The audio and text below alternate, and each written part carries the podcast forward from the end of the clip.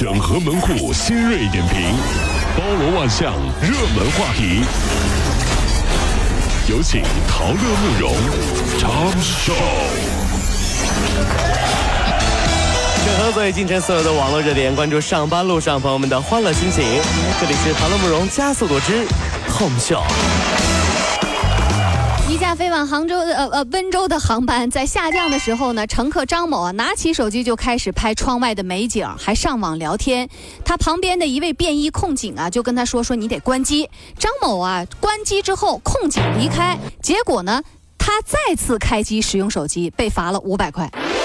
在飞机上总是有人想用手机，对于这样没有公德心的行为，坐在隔壁的王大伯真的忍不了了。哎，他拿出了包里的榴莲，哟，然后脱了鞋，开心的吃了起来。我让你用手机，我让你用手机，我把鞋脱了，我跟你说。我现在就开始吃榴莲了，哎，还有韭菜馅的包子，我现在吃了。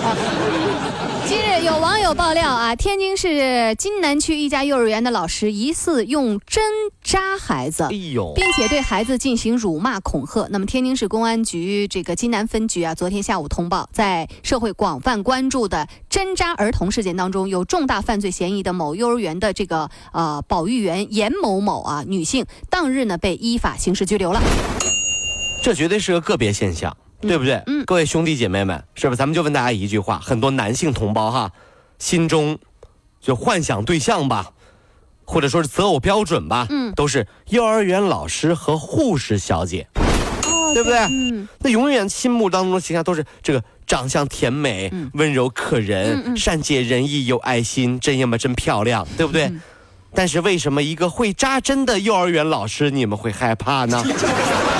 哎呦，你们男人真的是好现实呀！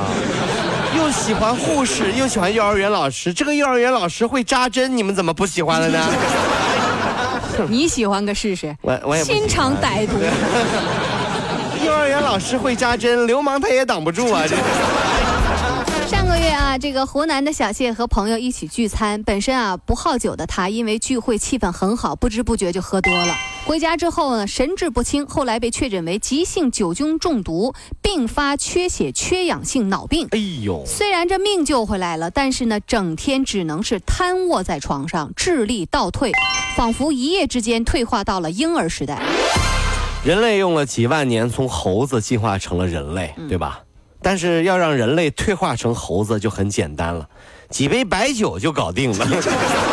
哎，不信啊，不信你去酒吧看看去啊，有男猴子、女猴子和不男不女的猴子。哎呀男猴子，你看看，哎，你看那，哎，那哥们儿，你看又又又又亲那女的，哎，你看这要微信了，你看没？越是有老婆越要微信呐，哎呀，哎，看那女的，哎哎哎哎，你看到没？那有老公，你看到没？哎不是你这看热闹的，你这不要指指点点啊，讨厌你。还有那个不男不女的猴子，你这什么人都有。你喝酒喝完了，什么人都都什么事儿都干得出来，你知道不是？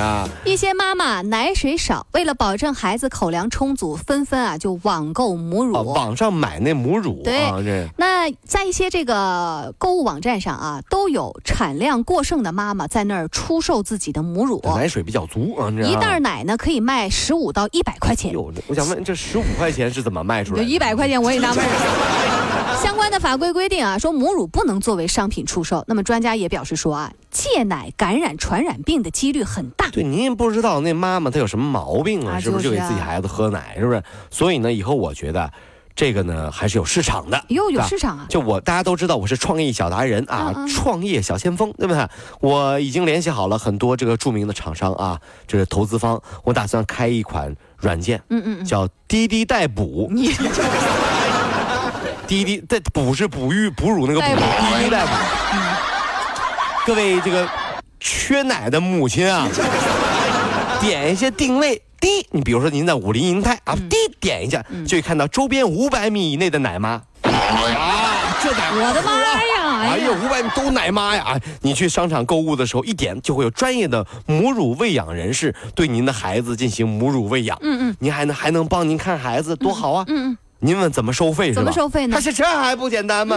你孩子吃多少，我收多少啊！这是，要不怎么叫滴滴代补呢？是不是这玩意儿？要你你要是你你你你非常不幸，对不对？你老公说我你，我们都不搭理哎你这损招这个软件叫做滴滴代补啊，滴滴代补啊。继上周公布晚会落户，呃，说的是双十一晚会啊，落户深圳，王牌制作人戴维希尔的担任总导演之后，这个呃双十一的这个呃狂欢夜组委会又公布了首位重磅嘉宾，那就是水果姐凯蒂。Perry 啊，对是吧他将到达现场，她将啊正式担任二零一六天猫双十一狂欢夜全球推广大使，啊、并且呢参与晚会的一些这个现场演出。你想啊，这又逗比又正能量的水果姐，她还能干点啥？你说？对对对，太厉害了！嗯你看着吧，要不了多久啊，Katy Perry 算什么哈？我觉得按照马爸爸的发展趋势，估计明年他就要请 Bob Dylan 来。Bob Dylan 马马马爸爸就跟 Bob Dylan 这么聊，我说老鲍啊，嗯要不要试试我们的蚂蚁金服啊蚂蚁金服。？Bob Dylan 说投资啊，厉害呀！哎呀，十一号，武汉一名小学生啊，他上学时候坐地铁忘了带那个公交卡和现金，工作人员沈英就借了这孩子两块钱。哦是哈，十三号，这名小学生就来还钱，还写下了一封感谢信，说如果迟到了会被班主任骂死的，感谢救命恩人，两块钱，还给工号是零七幺五六的姐姐啊，然后呢说我还给你啊，呃什么什么这个，反正说了一大堆。是啊，还是孩子最可爱啊。你换一下，一个大老爷们儿问女工作人员地铁啊借了两块钱，然后说如果迟到了会被老板骂死的啊！姐姐，你是我的救命恩人啊！大家对这样的男人的看法是，这哥们儿绝对的屌丝。所以孩子童年最美好。你看，小朋友说什么都小时候说什么哎做什么都觉得可爱，嗯现在长大了之后借两块钱还给人家，人家还骂你屌丝。纽约时报消息，科学家啊研究发现，对于那些想减肥的人来说，最近两个星期是最好的时间又段。为什么这么说呢？研究人员表示啊，说十月初啊，有很多的因素可以帮助一个人达到他们的目标啊、体重。比如说，许多人刚刚在夏季吃了很多食物，疯狂参加户外活动，然后呢，在秋天这个赛季提高他们的里程。此外呢，还因为一些当中这个呃一年当中啊，这个时候没有什么大的假期，不会受到不健康饮食的冲击。哦，嗯，纽约时报是吧？是哼，你们美国国庆是在七月，我们？中国国庆是在十月，你们刚好说反了吗？差远了。在我们国内，十月份就是养膘的季节。不要用你们那些观点来强加我们好吗？谢谢啊。